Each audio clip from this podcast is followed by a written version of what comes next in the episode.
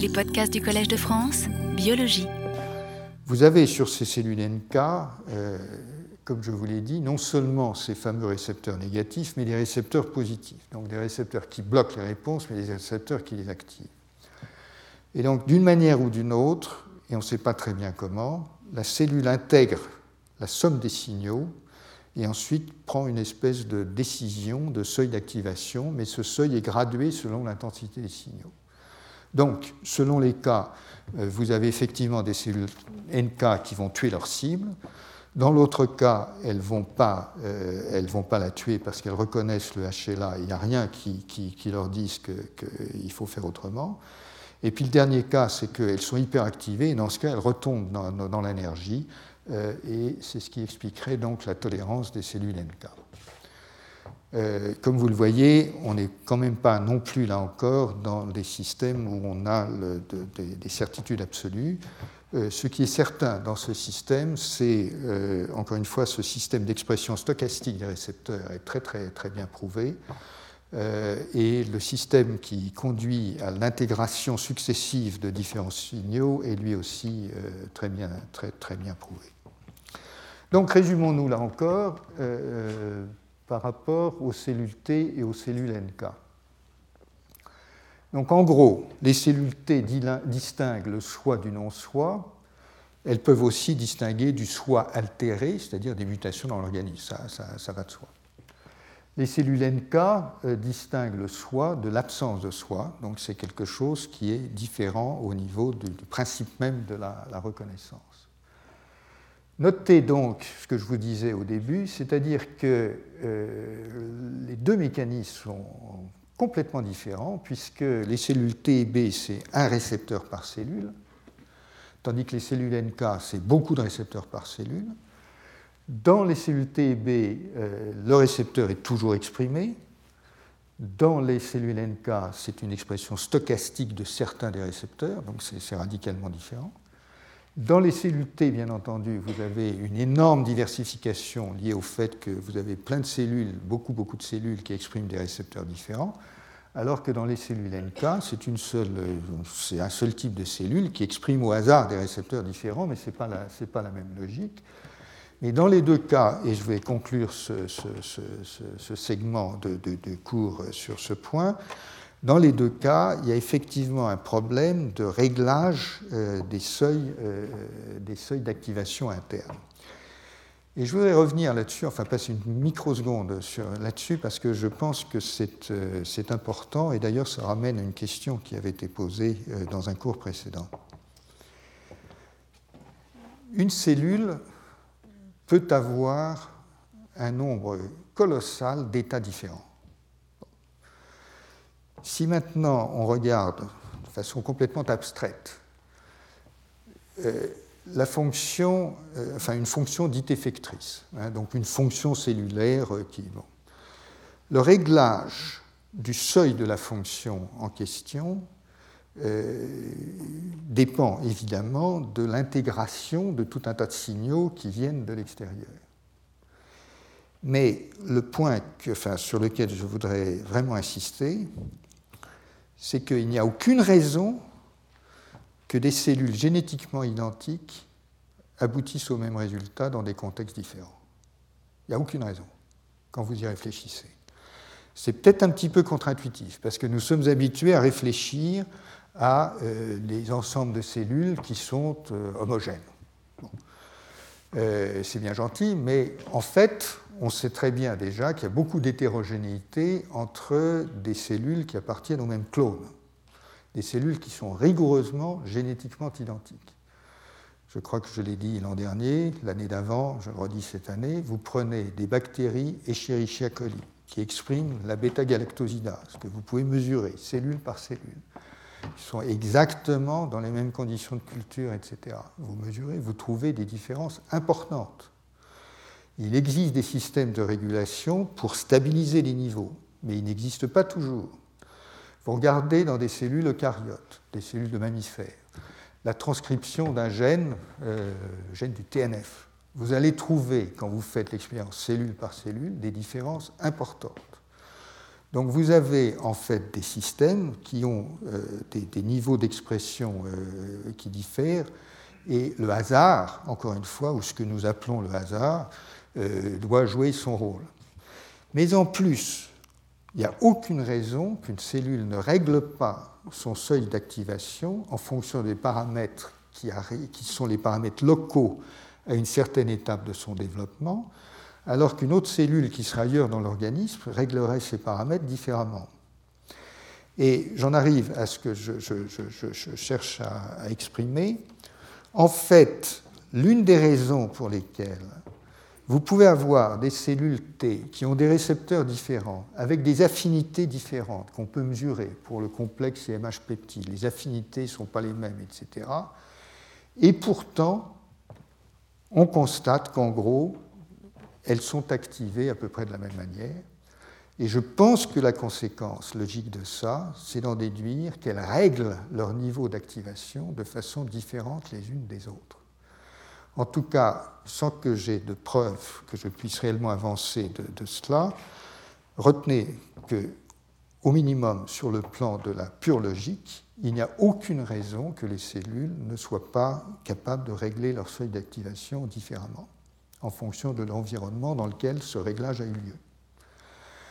Alors, euh, ça peut avoir euh, d'assez nombreuses euh, conséquences mais je pense que ça a surtout la conséquence importante euh, d'arriver à normaliser en quelque sorte le système euh, pour arriver à rétablir des seuils. Et par exemple, quand vous avez des souris, je vais être un peu plus clair, vous prenez par exemple des souris qui ont une mutation dans cette fameuse terminale des déoxynucléotidyl transférase. Donc elle n'ajoute pas les, nucléotides N à la jonction, et du coup, le répertoire des cellules T qu'elles expriment est beaucoup moins divers que celui des cellules de, souris qui ont leur, enzyme normale, puisqu'elles fabriquent plus de diversité. En fait, ces souris euh, déoxynucléotidyl transférase knockout, moins, ces souris euh, ont une diversité de répertoire qui est euh, pratiquement 100 fois moins. Quand même beaucoup 100 fois. Donc elles ont moins de clones, etc., etc. Et néanmoins, on arrive à peu près aux mêmes réponses immunitaires lorsqu'on immunise avec des antigènes. Alors que la diversité des clones T n'est pas la même, et donc, bon, logiquement, les clones euh, vont être, euh, je veux dire, la composition immunologique de la souris n'est pas la même. Et donc, il doit y avoir des systèmes de réglage euh, des seuils. Ce qui nous amène donc à cette question de, certaine conception, si vous voulez, du système immunitaire, dans lequel vous pourriez dire que les cellules sont des automates qui ont un degré d'autonomie relativement important et donc, ça nous amène à penser un peu différemment et à chercher les règles qui font que ces automates peuvent coexister et, arriver à des réponses coordonnées. Et ces règles, évidemment, ne seront pas les mêmes selon que nous pensons qu'ils ont une capacité d'autonomie qui leur permet de se régler différemment, ou si nous imaginons que, leur capacité, que leur, euh, les réglages sont finalement codés génétiquement euh, dans le génome. Voilà, c'est le point sur lequel je voulais insister. Euh, maintenant, je voudrais passer donc à ce deuxième segment sur l'édentité et les différences immunologiques, et nous allons évidemment graduellement euh, nous orientons vers euh, la question de, de l'allo-reconnaissance.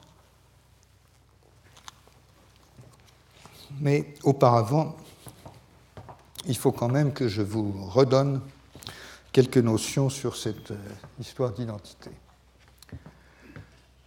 Donc, Là, j'ai abondamment insisté là-dessus. Euh, les molécules du complexe majeur d'histocompatibilité, marqueurs du soi, euh, mais qui sélectionnent le soi. Euh, je vous rappelle ce chiffre, il est important. Une cellule humaine a probablement à sa surface 100 000 molécules HLA de classe 1, probablement de l'ordre de 10 000 peptides différents. Donc l'échantillonnage, voilà ce qu'il est. Ceci étant, euh, vous pouvez concevoir, et on ne sait pas grand-chose là-dessus, qu'il s'agisse d'un échantillonnage dynamique qui n'est pas forcément le même à tout instant et qui peut évoluer dans le temps. Deuxièmement, les gènes du CMH sont très polymorphes, mais enfin, et ça je l'avais dit euh, dès la, première heure, euh, il existe beaucoup d'autres polymorphismes dans le génome. Le plus évident d'entre eux, c'est le chromosome Y. C'est un polymorphisme en soi, puisque la moitié d'entre nous ont un chromosome Y et les autres pas. Bon, donc c'est un polymorphisme. Euh, il y a une autre source de polymorphisme qui est importante en transplantation d'ailleurs, c'est euh, ben, le fait qu'il y a des virus qui infectent euh, un certain nombre d'individus et qui se logent dans les génomes de façon stable ou relativement stable. Et donc ces virus introduisent des sortes de différences génétiques dans les génomes. Donc par exemple, le cytomégalovirus est un virus qui pose problème en transplantation et on en dira peut-être un mot si on a le temps. Et puis finalement, euh, j'en arrive aux, jumeaux vrais. Ils peuvent avoir exactement le même HLA, exactement les mêmes gènes, tout pareil, ce qui d'ailleurs est impossible, mais enfin, imaginons que ce soit tout pareil. C'est impossible parce que quand vous prenez deux cellules, enfin une cellule qui a 3 10 puissance 9 paires de bases, donc 3 euh, milliards de paires de bases, qui est la taille du génome, euh, avec un taux de mutation dont on sait qu'il est en gros de 10-9 s'agissant des mutations ponctuelles et probablement plus élevé, que ça s'agissant des mutations non ponctuelles, il n'y a pas deux cellules qui soient rigoureusement identiques. C'est simplement pas possible statistiquement. Mais enfin, revenons à nos jumeaux, ils sont totalement identiques. Il n'empêche que quand vous regardez le simple développement du système immunitaire, euh, le système immunitaire, il va être forcément différent, tout simplement parce que l'émergence aléatoire des récepteurs T s'opère dans un monde de diversité qui, en gros, peut être calibré à 10 puissance 15, 10 puissance 18, ou ce que vous voulez, c'est des, grands, euh, des grands nombres hein, de, de trucs, beaucoup plus important que ce que vous avez en termes de diversité à l'intérieur du corps. Et donc ce que vous avez à l'intérieur du corps est un espèce d'échantillon statistique dans un champ de possibles qui est beaucoup plus important. Donc il n'y a aucune raison que cette composition soit identique entre deux individus. Donc deux individus seront nécessairement euh, différents. Lorsque vous regardez si c'est effectivement vrai en regardant les, répertoires des cellules T avec les voies moléculaires euh, dont on dispose aujourd'hui, et les réponses à des antigènes spécifiques, c'est effectivement ce que vous trouvez. Dans la plupart des cas, euh, les réponses sont ce qu'on appelle privées, c'est une distinction, euh, et dans quelques cas des réponses publiques, c'était une distinction que nous avions introduite avec Jean Canelopoulos il y a une quinzaine d'années. et en fait, la plupart des réponses sont privées, c'est-à-dire que deux individus, même jumeaux, ne répondent pas de la même manière au même antigène et, leurs répertoires sont, différents. Donc, les individus sont tous strictement, tout simplement, euh, euh, différents les uns des autres. Je reviens sur les polymorphismes euh, qui sont autres que le, le complexe majeur d'histocompatibilité. Je vous ai dit, le complexe majeur d'histocompatibilité, c'est vraiment chez l'homme la zone euh, en tant que gène qui est la plus polymorphe euh, dans, tout le génome.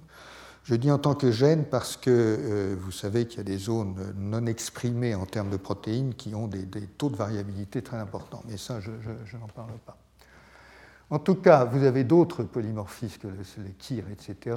Et puis, vous avez ce qu'on appelle les antigènes mineurs d'histocompatibilité. Alors ça, c'est une question qui est très très importante. Euh, vous en voyez déjà l'importance en matière de transplantation, puisque si vous êtes totalement histocompatible en transplantation, et si encore des antigènes d'histocompatibilité mineurs qui viennent traduire des différences et créer le rejet, il y, a, il y a un vrai problème. Et ce problème existe. Ce problème existe pourquoi? Parce que vous avez effectivement des différences euh, dans les, protéines de l'hôte qui fonctionnellement ne sont pas forcément importantes, c'est-à-dire qu'un individu A peut avoir une protéine, euh, un gène euh, qui a une mutation quelque part sans que ça altère la fonction de la protéine, mais ça crée un peptide qui est différent et du coup ça crée une différence immunologique ou immunologiquement reconnaissable. À partir de quoi vous pourriez vous dire que ben, ça, devrait se produire très fréquemment. Heureusement, si l'on peut dire, en termes de, reconnaissables, et reconnaissables chez l'homme étant essentiellement en matière de transplantation, encore une fois, euh, ces différences génétiques qui se traduisent par des, peptides différents selon les individus présentés par le CMH ne sont pas très nombreux. Aujourd'hui, au dernier comptage, le dernier comptage étant 2008, euh, oui, c'est ce que j'ai trouvé là, euh, le dernier comptage, il y en a une vingtaine. Donc 10 proviennent de, séquences qui sont codées par le chromosome Y, donc le, chromosome mâle. Euh, il n'empêche que, encore une fois, euh, ces antigènes mineurs d'histocompatibilité, qui sont tout bêtement, si je peux dire, des peptides euh, provenant de protéines variantes d'un individu à l'autre, présentés par les antigènes classiques d'histocompatibilité, donc ces peptides sont effectivement reconnus comme étrangers et peuvent poser des problèmes de transplantation importants. Alors évidemment, euh, je, ne peux pas ici ne pas souligner l'analogie avec les, peptides spécifiques de tumeurs, euh, mais je voudrais la, spécifier, euh, passer peut-être deux secondes sur ce problème qui est, très important, qui est le suivant. Il y a deux catégories de peptides spécifiques de tumeurs. la première catégorie, c'est que vous imaginez bien que lorsqu'un gène est très faiblement transcrit, la probabilité qu'il y ait un peptide issu de la protéine codée par ce gène, euh, la probabilité qu'un tel peptide soit, euh, euh, arrive à la surface est peut-être faible. Euh, comme je vous ai dit, euh, il y a toutes sortes de paramètres qui interviennent dans la probabilité de présentation d'un peptide, y compris la stabilité ou l'instabilité de la protéine. Il y, a, beaucoup de paramètres, mais enfin, le paramètre quantitatif euh, est assez intuitif et c'est vrai que quelque chose de très très peu exprimé a assez peu de chances de, pointer le nez à la surface. Et donc, ce qui se produit dans pas mal de cellules tumorales, c'est une dérégulation de l'expression de certains gènes, y compris d'oncogènes, qui donnent des peptides qui effectivement euh, peuvent être détectables à la surface, là où une cellule normale ne donne pas de peptides détectables à la surface. La question ensuite est une question d'acquisition de la tolérance. Que s'est-il passé dans le thymus? Est-ce que les cellules T dans le thymus ont vu ce peptide ou non? Et si elles n'ont pas vu, effectivement, bien qu'étant issu du soi, il est fonctionnellement catalogué comme étranger et il y aura dans l'organisme des cellules T capables de réagir contre lui. Et la deuxième catégorie, ce sont effectivement ce que je vous ai dit, c'est-à-dire des mutants euh, euh, qui présentent des mutations, et en ce sens-là, les peptides tumoraux spécifiques de tumeurs, lorsqu'ils sont mutés, sont des équivalents euh, relativement des équivalents d'antigènes mineurs d'histocompatibilité. Alors, j'en arrive à cette troisième partie qui maintenant touche à la question de l'allo-reconnaissance et je laisserai pour la prochaine fois la question du rejet des greffes. L'allo-reconnaissance euh, euh, vient de cette euh, constatation qui a été vérifiée expérimentalement très très très très tôt, que lorsque vous mettez ensemble deux systèmes immunitaires différents, vous avez un véritable tsunami, une série de réponses et euh, la réponse la plus connue, bien entendu, celle qui historiquement, euh, enfin, qui, a été fondatrice euh, de, la, problématique, c'est la réponse qu'on appelle la réaction lymphocytaire mixte, qui fait que si vous prenez des lymphocytes d'un donneur et que vous le mélangez avec des cellules d'un autre, d'un autre individu, vous avez une réaction extrêmement violente, extrêmement forte, euh, qui est en gros euh, mille fois plus forte que la réaction que vous avez si vous exposez euh, la, même quantité de cellules immunitaires à un antigène étranger. Alors, soyons peut-être un peu plus précis. Vous avez donc deux manières. Prenez l'expérience suivante. Vous prenez un, jus de cellule qui vient d'une souris A et vous la confrontez à des cellules présentatrices de cette même souris A qui porte un antigène. Vous déclenchez une réaction, ok, qui est une réaction normale. C'est la, réaction euh, habituel euh, de, déclenchement d'une réponse immunitaire que vous pouvez faire in vitro. Au lieu de prendre des, cellules de la souris A, vous prenez des cellules d'une souris B qui est différente au niveau du MHC, elle a tout le reste qui est commun, vous mettez le même jus de cellules immunitaires de la souris A, mais quand ces cellules immunitaires voient les cellules de B, vous avez une réaction qui est mille fois plus forte. Donc ça, c'est en gros la réaction lymphocytaire mixte. Et donc, à partir de ça, vous pouvez calculer ce qu'on appelle la fréquence des précurseurs, c'est-à-dire quelle est la fréquence des cellules T euh, qui réagissent à ce que vous avez mis comme antigène, entre guillemets, euh, pour stimuler la réponse. Et quand il s'agit d'un antigène euh, identifié, un peptide viral, etc., vous trouverez chez la souris, par exemple, une fréquence de 10-6, 1 hein, sur 1 million. Donc effectivement, sur, sur, 10 millions de cellules que vous mettez dans, le tube, vous en aurez une, dizaine de précurseurs qui reconnaissent le peptide en question. On est bien dans les fréquences hein, que, je vous ai euh, indiquées en termes de, fréquence de lymphocyte spécifique euh, d'un antigène ou d'un peptide. Et si vous mettez maintenant des cellules qui ont simplement un MHC différent, vous trouvez mille fois plus. D'où vient ce facteur 1000 Cette question a occupé les immunologistes pendant très très beaucoup de temps. Et bien entendu, avant que l'on découvre que les protéines du, CMH sont présentatrices de peptides, l'idée était, bah, euh, voilà, le système immunitaire est orienté vers la reconnaissance du CMH en tant que tel, hein, donc des molécules polymorphes en tant que telles, puisqu'on ignorait qu'elles présentaient des peptides. Et donc, ça provoque une, une réaction anormalement forte. Mais lorsqu'on a découvert il y a 25 ans, que les, oui, 20 ans, que les, non, 25, que les cellules, euh, 85 exactement, pour ce qui concerne les antigènes de classe 1 et un peu plus tôt pour les antigènes de classe 2. Mais lorsqu'on a découvert donc que les cellules, les, les molécules d'histocompatibilité présentent des peptides très différents, la question qui est venue tout naturellement, c'est ah ben c'est peut-être ce facteur 1000 c'est peut-être 1000 réactions différentes contre 1000 peptides différents qui sont exposés par le complexe d'histocompatibilité, par les, molécules d'histocompatibilité différentes. Donc effectivement, je reviens à cette problématique qui est si j'ai des souris qu'on appelle congéniques, elles sont partout pareilles sauf un gène du, du, CMH, une molécule du CMH, elles vont sélectionner par cette molécule du CMH un jeu de peptides qui est complètement différent. Et effectivement, les cellules à ce moment-là vont présenter à la surface de quoi activer beaucoup plus de cellules euh, de la partie adverse que s'il y avait un seul peptide différent. Ceci étant, ce n'est qu'un modèle, puisque euh, rien n'exclut quand même qu'il y ait également des réactions contre euh, les, différences que la, coque du CMH manifeste vis-à-vis de, la partie réactive.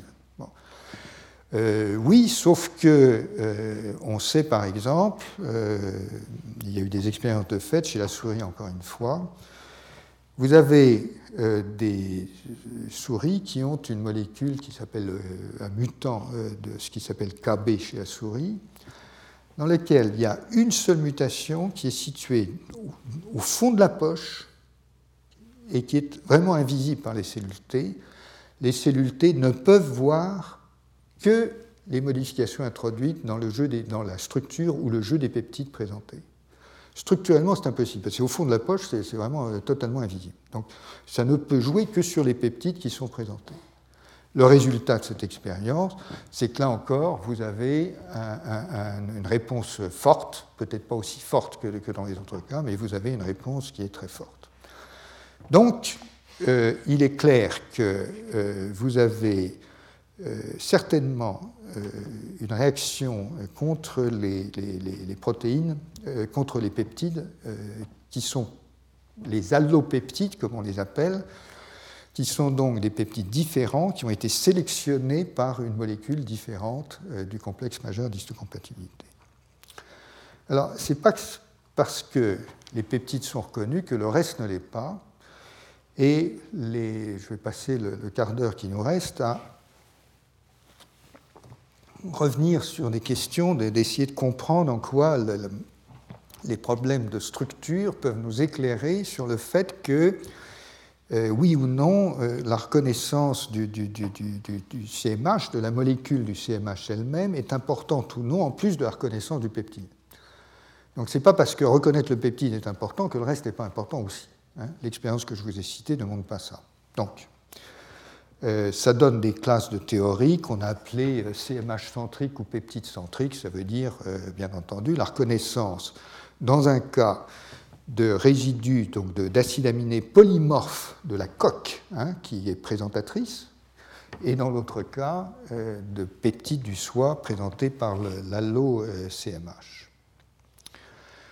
Alors, il y a toutes sortes d'expériences qui sont possibles et euh, la biologie moléculaire et la génétique moléculaire ont apporté énormément d'instruments euh, qui permettent d'étudier tout un tas de choses. Par exemple, on sait fabriquer des molécules du CMH euh, qui n'ont qu'un seul peptide dans la poche. Comment on fait? Ben, On bricole, on prend le, gène de la molécule du CMH, on met un espaceur et puis on met, on met la séquence qui code pour le peptide. Et de cette façon-là, la, molécule est synthétisée avec le peptide qui se replie dans la poche, et puis il n'y a plus place pour les autres. Euh, donc on arrive à fabriquer des souris qui n'expriment qu'une seule molécule de CMH avec un seul peptide. Donc on a des systèmes expérimentaux qui sont, euh, qui sont propres, si, vous voulez, ou relativement propres, et qui permettent d'explorer euh, certaines situations. Je vais vous montrer, je vais me concentrer sur essentiellement deux expériences, l'une qui montre euh, l'implication des peptides et l'autre euh, qui montre euh, des structures. Maintenant, on, reviendra donc un peu sur les structures. Voilà une expérience courageuse faite par le groupe de Paul Allen et publiée l'an dernier, dans laquelle ils prennent une souris vous voyez, elle s'appelle H2B, donc elle a un, MHC d'un certain type. Et puis vous avez cette autre souris qui s'appelle H2K, ça veut dire que son complexe majeur d'histocompatibilité est différent. Pour le reste, tout identique, ils sont les mêmes. Génétiquement, nickel. Mais les, les, molécules du CMH, classe 1, sont différentes. Euh, classe 2, pardon, classe 1 et classe 2 sont différentes, excusez-moi. Donc, ils prennent ces souris qui ont donc ce CMH et puis euh, courageusement ils font des hybridomes, c'est-à-dire qu'ils immortalisent euh, des cellules T euh, qui reconnaissent l'antigène de classe 2, un antigène de classe 2 de cette souris-là. Donc ça, ça vous montre le niveau d'alloréactivité dans le système. C'est-à-dire que sur 1000 hybridomes qui proviennent d'une souris d'un type, ils en trouvent 60 qui réagissent contre le H2 de l'autre type. Donc vous voyez un niveau de réactivité croisée qui est, colossal, qui est plus élevé que le 1%, que je, que 1 pour 1000 que je vous ai donné. Là-dessus, ils essaient de trier ces cellules, ils en trouvent une partie qui réagissent avec des, cellules, ça c'est des cellules de, de hamster, donc des cellules différentes et qui ont été transfectés de façon à exprimer l'antigène K, H2K e là. D'accord et là, il y en a 28 qui réagissent et 32 qui ne réagissent pas. Alors, 28 qui réagissent, ça veut dire quoi? Ça veut dire que ces cellules doivent présenter des peptides du hamster qui sont semblables à la souris et donc ils réagissent. Celles-là doivent présenter autre chose et donc ils ne réagissent pas. OK? D'accord? Bon. Ensuite, ils font un autre travail courageux, c'est qu'ils font pousser des quantités importantes d'une lignée qui vient de l'autre souris, et puis ils purifient la molécule EK, ils éluent les peptides, ils font tourner la spectromasse et euh, euh, l'artillerie lourde pour caractériser les peptides, ils en caractérisent un certain nombre, et ensuite ils testent tous les peptides contre tous les hybridomes. Donc ça fait 2656 combinaisons qui sont testées, et de cela, ils trouvent 9 hybridomes qui présentent 10 peptides qui sont des peptides alloréactifs. Donc si vous voulez, c'est la preuve, encore une fois, c'est ce que j'appelle une, expérience courageuse. Euh, il y a quelques postdocs qui ont dû, ou étudiants qui ont dû souffrir, mais enfin, le résultat est la preuve absolue qu'on euh, peut isoler de la souris H2K des peptides qui sont reconnus par euh, les hybridomes de la souris B. D'accord? Donc, ce que je vous disais en termes de, reconnaissance euh, d'allopeptides euh, sous une forme théorique est là prouvé directement avec les séquences de ces peptides, et ça, ça permet de faire autre chose. Voilà, et vous commencez à connaître la molécule du MHC. Voilà ce que vous voyez de haut avec un peptide à l'intérieur. Et donc, ce que ces auteurs ont pu faire, c'est euh, de, faire des mutants, d'utiliser des mutants euh, sur lesquels les résidus différents entre la molécule K et la molécule B ont été mutés tour à tour pour identifier les résidus qui sont exposés à la surface et qui peuvent être reconnus par le récepteur T euh, avec une mesure immunologique indirecte. Ce n'est pas de la mesure physique directe, c'est une mesure d'activation des, des hybridomes. En tout cas, regardez ce que ça donne ici, c'est-à-dire que quand vous avez un gros point rouge, ça veut dire que la mutation de ce résidu joue un rôle important. Donc ce résidu est probablement reconnu par le récepteur T fortement, alors que les autres euh, ne le sont pas. Et donc vous voyez que les, différents hybridomes alloréactifs et les peptides euh, qu'ils reconnaissent euh, dans la situation alloréactive sont là. Et donc ce que vous voyez, c'est que bah, c'est variable, une fois de plus. Euh, dans ce cas-là, vous avez euh, une empreinte de l'interaction avec quelques résidus qui interviennent fortement de ce côté-là. Et euh, de ce côté-là, vous n'avez pratiquement rien. Et puis, donc, vous avez des empreintes variables. Bon. Alors, évidemment, vous allez me dire qu'est-ce qu'on a appris avec ça? Ben, On a appris que quand vous avez une cellule qui, encore une fois, a été sélectionnée hein, dans le thymus pour reconnaître le CMH du soi, avec des peptides plus ou moins inconnus. Lorsqu'elle reconnaît un autre CMH, euh, visiblement, il n'y a pas de règle évidente et ça peut se produire de différentes manières. Donc, nous avons ici la preuve directe qu'un seul TCR peut reconnaître plusieurs complexes CMH peptides. On a la preuve également, enfin une indication que les orientations euh, sur les molécules du CMH sont un peu différentes. C'est le jeu des points rouges que je vous ai montré, qui n'est pas le même partout. Et euh, il y a d'autres expériences qui montrent que la spécificité est élevée. Et donc, euh, il vaut mieux qualifier ce type de reconnaissance ou d'interaction comme étant de la polyspécificité plutôt que de la dégénérescence. Dégénérescence, ça voudrait dire que ça reconnaît un peu n'importe quoi tandis que là, ça reconnaît plusieurs choses de façon spécifique. Et donc, ça nous ramène à cette question, comment diable la même structure, le même TCR, peut reconnaître des structures différentes alors qu'il est censé avoir été éduqué, entre guillemets, pour reconnaître un certain type de structure. Tout le problème de l'alloréactivité est là.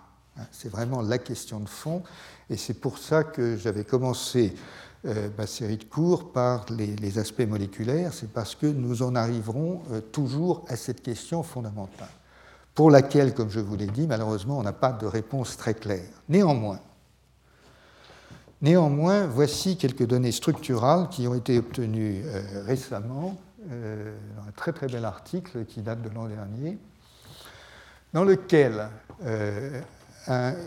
une cellule particulière qui porte un, récepteur T qui a été baptisé 2C pour des raisons euh, inconnues.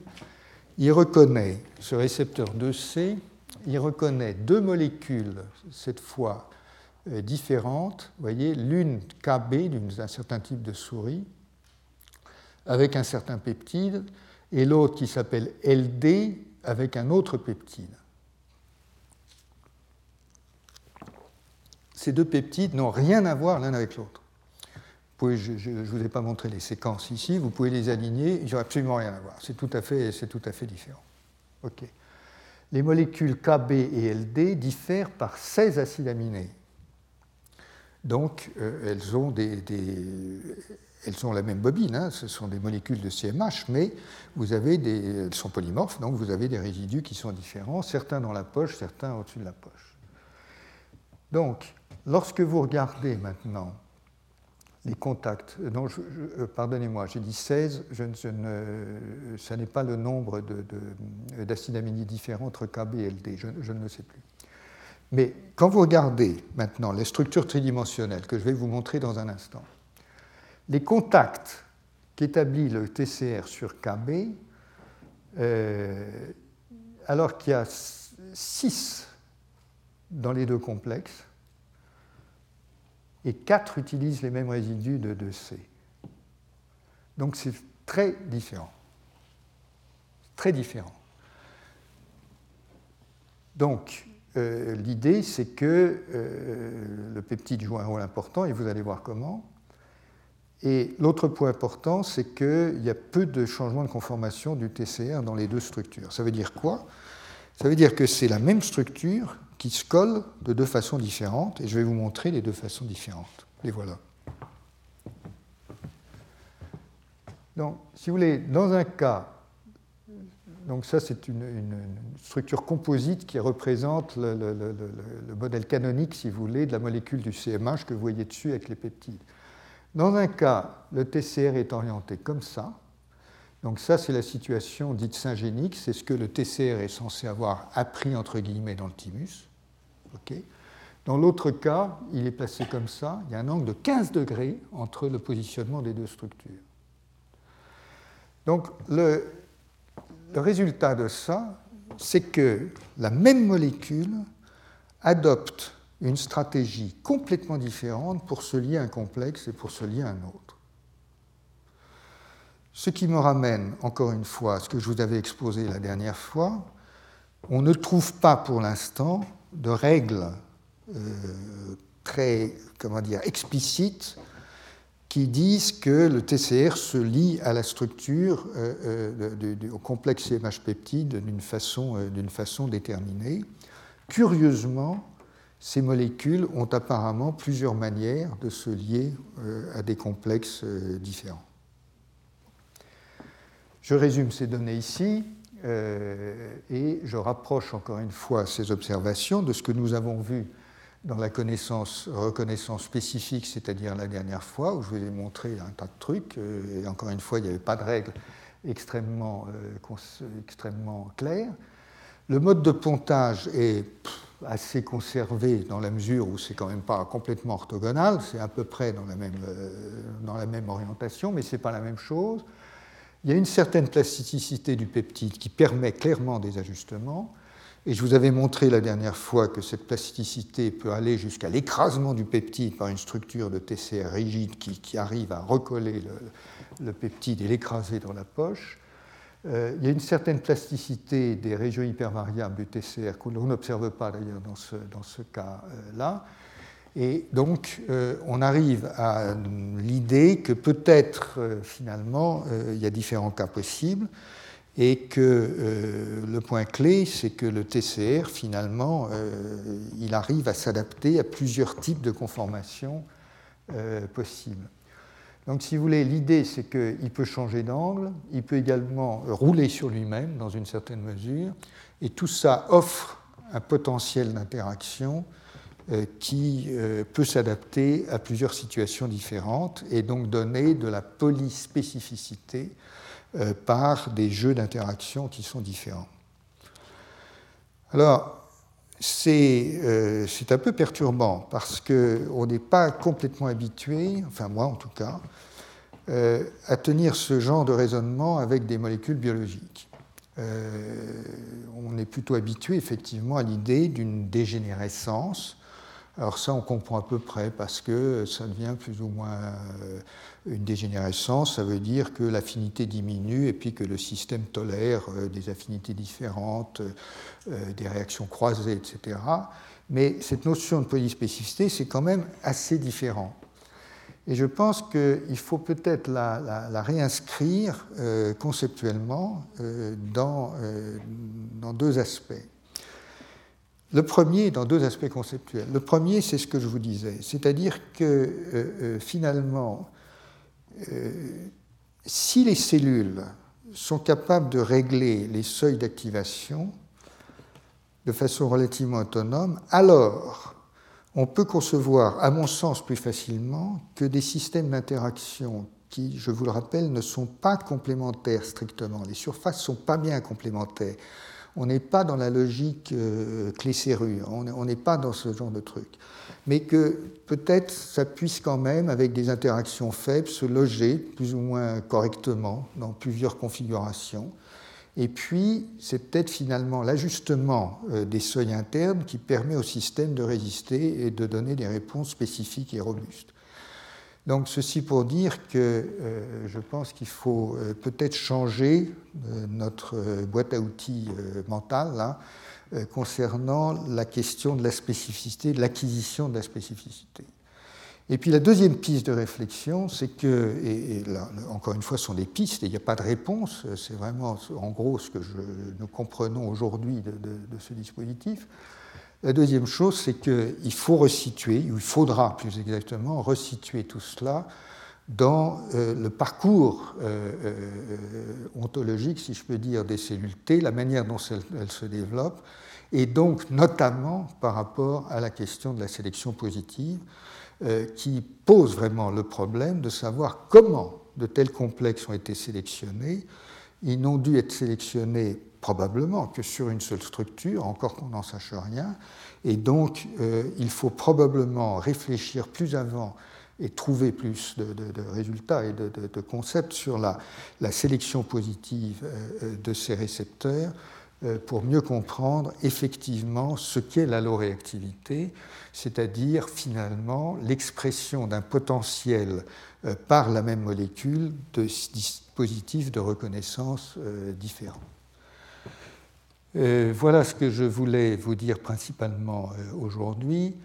Euh, je conclurai juste en vous disant que ben, les cellules NK sont elles aussi capables d'alloréactivité pour les raisons assez évidentes que je, vous ai euh, indiquées. Comme elles ont des, jeux d'haplotypes de récepteurs différents, euh, des haplotypes de, de hein, comme je vous ai montré, qui sont différents, à l'évidence, il y a un potentiel d'alloréactivité. Et ce potentiel d'alloréactivité a en fait une application, enfin, il a, il a un côté positif, un côté négatif. Le côté positif, c'est qu'il peut jouer un rôle dans le rejet de greffe, et le côté négatif, c'est qu'il peut jouer un rôle dans le rejet de greffe, et le côté positif, c'est qu'il peut jouer un rôle positif dans l'immunothérapie adoptive des, leucémies euh, notamment. Euh, voilà. Et donc je conclus, enfin je m'arrête ici, et nous verrons la prochaine fois euh, en quoi ceci nous éclaire sur les phénomènes de rejet de greffe euh, dont je vous ai dit, et je le réaffirme, qu'ils sont un peu plus complexes que ce que l'on pensait il y a 10 ou 15 ans. Je vous remercie. Retrouvez tous les podcasts du Collège de France sur www.collège-de-france.fr.